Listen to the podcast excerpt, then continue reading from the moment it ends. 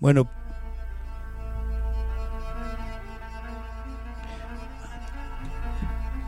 este que va a sonar a continuación es Mateo Saglio, A Night in San Javier, que es el título que da, eh, da nombre al disco, que está grabado en San Javier en 2021 y es a quien luego, tras escuchar un, un poco de este, de este tema, eh, le escucharemos directamente a él, al violonchelista, a quien vamos a entrevistar a continuación.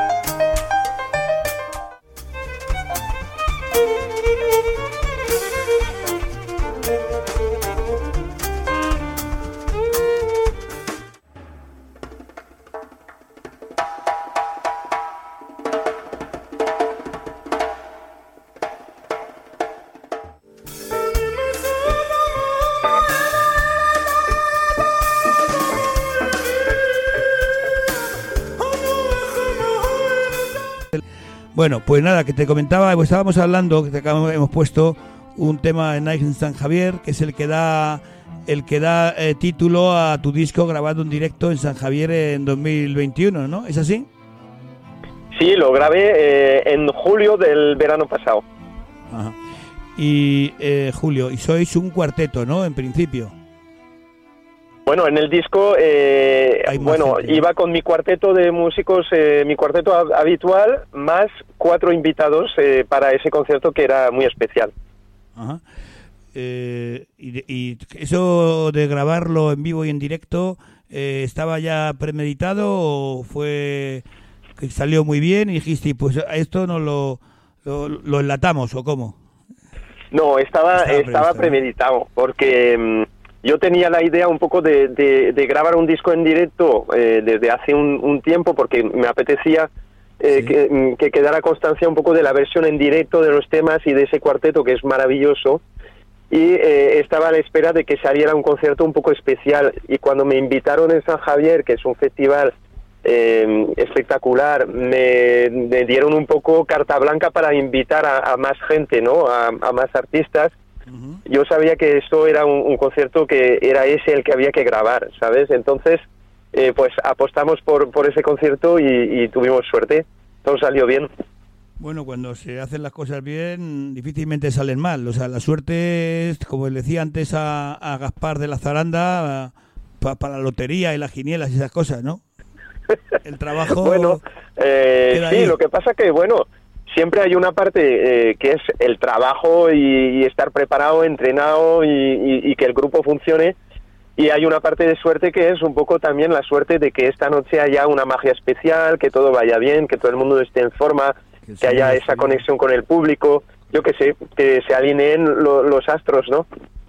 Yo la verdad que te vi, bueno, hace como dos años, una cosa así, en el, en el Bellas Artes, un concierto bueno, vamos, eh, no te, había escuchado alguna cosa para hacerte la entrevista enlatada, pero te vi en directo, macho, y bueno, te tengo que felicitar, ¿eh? porque entonces no nos hemos vuelto a hablar, pero fue maravilloso. ¿eh? No sé si Sí, bueno, aquello estuvo muy bien. Además tocamos en la sala de arriba, la de las columnas, me parece, ¿no? Y, estuvo muy bien. Pero bien, bien, bien, un conciertazo. Yo, yo escribí un panegírico al respecto, no sé si te lo pasaría a cena de prensa, no sé, pues, pues en Facebook y fue...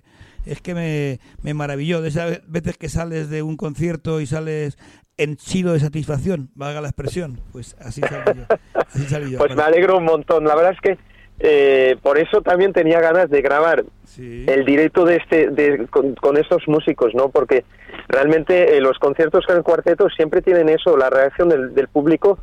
Eh, la gente sale muy emocionada porque a la vez hay mucha exigencia técnica, se toca con, con, mucho nivel, y, eh, pero a la vez eh, las melodías son muy, muy mm, fáciles de acceso y, le tocan la fibra a la gente también lo, lo, que, lo que explico en las presentaciones de los temas, la energía con, con la gente, con los músicos, la gente realmente sale muy emocionada muchas veces de los conciertos.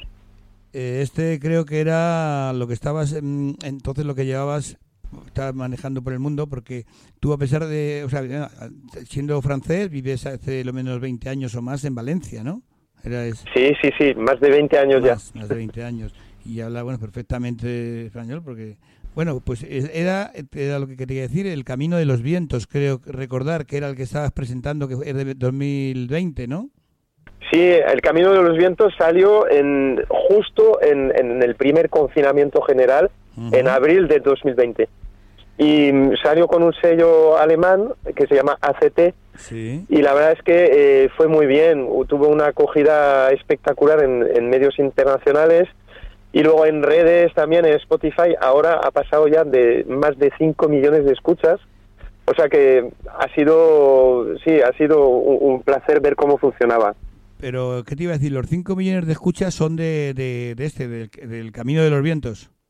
Exacto, ah. exacto. y entonces, ahora a ver qué pasa con, con, el, eh, con el live, a ver si, si coge esta senda también de, dinámica en, en, las redes.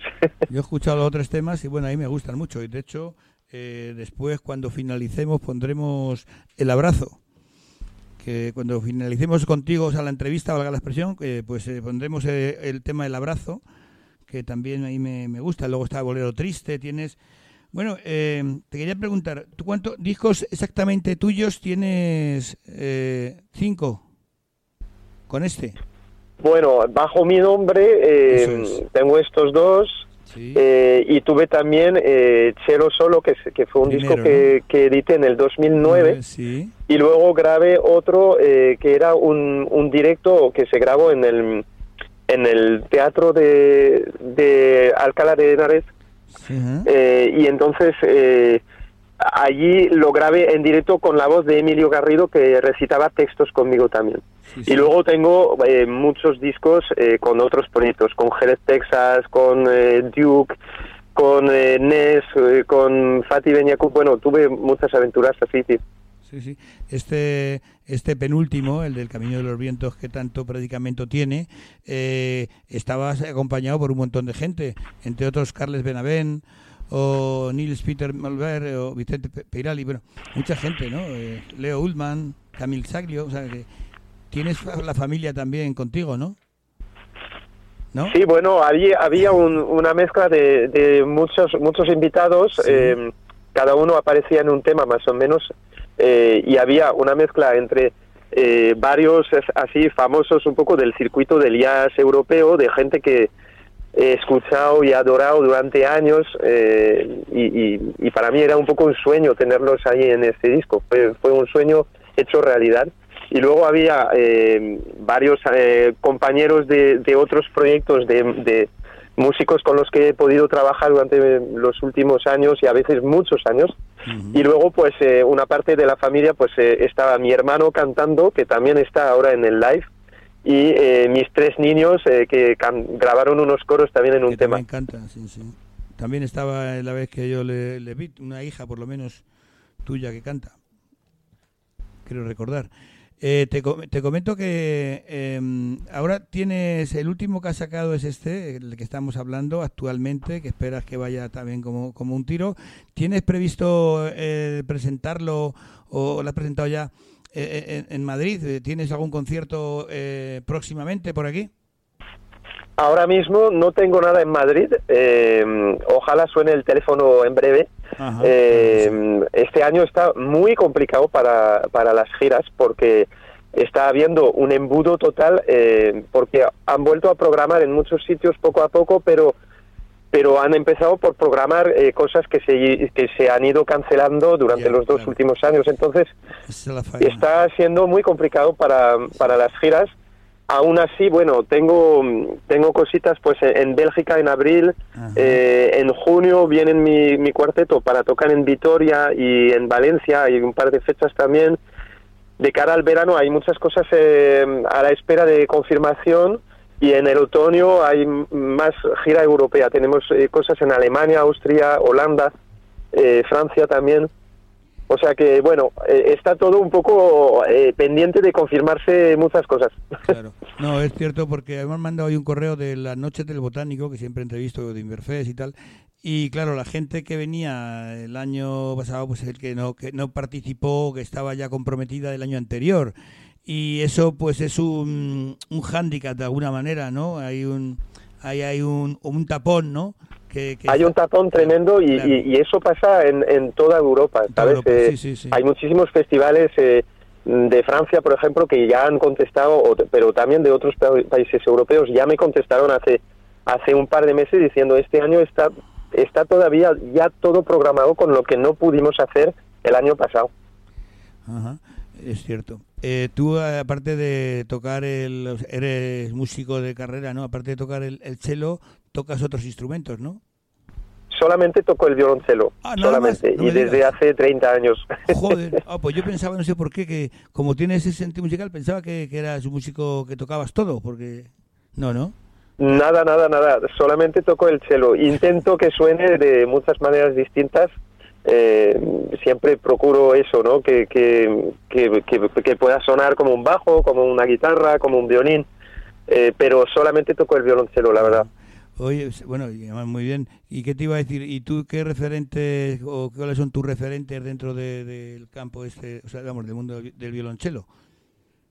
¿A quién Bueno, realmente eh, a mí me, han inspirado más eh, otros instrumentos, ¿sabes? Eh, ten en cuenta que, que, realmente la apertura del violonchelo a, otras músicas, a, jazz o a world music, es, bastante reciente. ¿eh? los últimos, a lo mejor, 15, 20 años ya ha habido más movimiento. Los últimos 10, 15 ah. años ya han empezado a aparecer muchos chelistas haciendo muchas cosas interesantes, pero antes había muy pocos. Entonces, siempre mis referentes han sido más otros instrumentos, eh, pues trompetas, guitarras, eh, contrabajos también, eh, violines, eh, todo tipo de instrumentos que me han, me han inspirado.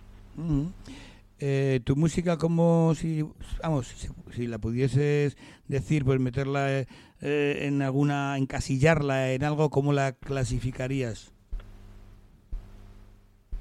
Bueno, eh, a mí siempre me ha gustado una, una, una especie de, etiqueta que me pusieron alguna vez hace años en, en, alguna revista, me llamaron el violoncelo de los mil acentos. Y a mí me gustó mucho y me, he quedado con esta etiqueta, me gusta utilizarla porque creo que refleja un poco el, el estilo que, pretendo hacer con mi música, eh, esa mezcla de mil acentos, de mil músicas, eh, em, son acentos, no, no me siento eh, especialista en, ningún estilo concreto, pero me gusta que suene a música árabe, a música africana, a música jazz, a música clásica, a flamenco eh, todos son cosas eh, con las que me, he codeado un poco ¿no? en, los últimos 20 eh, años y, al final pues ha quedado un pozo así, ¿no? Eh, mil acentos. Así te, he presentado en la, cuando he presentado el programa como el, el violonchelista de los mil acentos. Es muy, bonito porque, claro, ahí se recoge cualquier sonido, ¿no? Sí, al final, al final, pues esos acentos los veo un poco como podía ser también en, en la cocina, un, cocinero que cocinara con inspiración de muchos países o de muchos tipos de cocina, eh, pues al final es una cocina con sabores, ¿no? Y, y en mi música es un poco eso, van, van la influencia pues de eso, de muchas músicas, de, de viajes, eh, de, de haber colaborado con mucha gente distinta, que al final pues te quedas un poco con, te impregnas un poco, ¿no? Con los acentos de, otros músicos con los que has podido trabajar y eso es lo que me, me gusta, ¿no? Disfruto, me, me, trae a mí recuerdos y, y, me parece que intento retransmitir también esos recuerdos, ¿no? A la gente. Eh, sí, a mí me recuerda un poco a Phil, Phil Glass, eh, o Neil Diamond, bueno, gente eh, que David Bowie, o otras músicas que son universales, ¿no? Incluso el León de Belfast, aunque bueno, eh, bueno, pues eh, que, que, es una música absolutamente mm, pero con un con sello, ¿no? Un sello personal. Me parece a mí, ¿no? Que tú tocas eh, a tu forma, independientemente que ejecutes un estándar de jazz, mm, le das tu, tu aire, me parece, ¿no? Sí, yo creo que al final pues eh, es un poco, yo creo lo más apasionante, ¿no? En ese trabajo, la búsqueda un poco de, de, de, tu estilo, tu sonido, ¿no? Tu, tu cosa un poco especial, ¿no? Y al final, eh, pues eh, los grandes músicos que, que nos, nos, han marcado a todos siempre eh, al final se han caracterizado por un sonido o un estilo eh, especial, ¿no? Que entre todos los trompetistas, pues cuando oyes a Miles Davis sabes quién es. O, la guitarra de Paco de Lucía, pues enseguida reconoces que es él.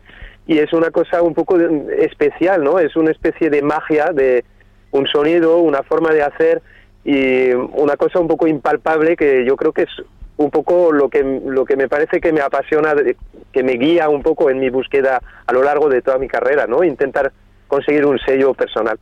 O la voz de Camarón o Ray Charles pues son gente muy muy muy especial no o han sido han sido porque ya no están desgraciadamente aunque nos queda su obra no eh, eh, cómo ha sido la ejecución o sea la, el, el pergeñar el tu último último trabajo el de, el de San Javier lo teníais preparados ya los temas? ¿Lo hiciste en plena pandemia o fue una época que parece ser que ha sido bastante creativa ¿no? en el mundo de la música y de montajes teatrales también? Eh, el confinamiento, ¿no? Sí, la verdad es que hemos aprovechado todos, creo, para, para, ensayar y componer y intentar eh, evadirse, ¿no? Sí, sí, y, yo en mi caso, eh, como la invitación a San Javier salió con mucha antelación, me, realmente me invitaron, me confirmaron un poco este concierto en enero, entonces durante siete meses tuve tiempo para, para imaginar ese concierto, eh, planearlo bien y, componer algunos temas nuevos también eh, un poco a medida para cada invitado, porque yo quería que hubiese realmente espacio para, para que cada uno se pudiera lucir eh, con soltura ¿no? y, con, y disfrutar. Entonces eh, compuse cada, cada nuevo tema un poco a medida para los invitados que, que venían, ¿no? Bueno, y por último, Matriz, ¿dónde se puede conseguir tu, tu música? ¿Hay una, una página o están en diferentes plataformas? ¿Se puede conseguir el FNAC? En, no sé, pregunto.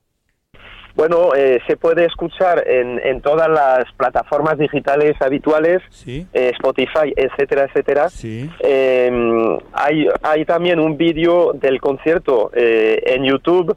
si se busca Matthew Saglio Quartet sí, San Javier, sí, el concierto se, se, grabó en multicámaras para la, los conciertos de la 2 y, y, y, es un placer ver las imágenes que, que sacaron. Yo creo que se nota que disfrutamos y, y se transmite esto, ¿no? Y luego eh, también existe mi página web que es eh, matsag.com, matsag.com. Eh, allí se puede conseguir el disco en formato físico, que todavía existe, y a mí eh, realmente me encanta el formato físico, pues es un objeto que es agradable, con sus fotos eh, se abre en tres y, y le tengo cariño especial. Y los títulos de crédito, quiénes son los compositores, el compositor, los arreglos, todo. Si es que, eh, no sé, en fin, había que volver un poco a, al vinilo, ¿va? Que ahora está como está de moda y se ha encarecido eh, de una manera exponencial, ¿no? De alguna forma, ¿no? Bueno, es que lo del vinilo, el problema es que eh, luego cuesta mucho fabricarlo y eh, cuesta mucho transportarlo. Entonces, para viajar, para las giras, que ya vamos siempre a tope de, de los límites que nos permiten los aviones y tal, eh, solo me faltaba viajar con vinilos, ¿sabes? Bueno, pues, eh, estimado Matthew Saglio, te, te, dejamos, pero ponemos para concluir esta entrevista tu tema, el abrazo. Muy amable. Un abrazo y mucha suerte. Hasta siempre. Muchísimas gracias y un abrazo. Gracias.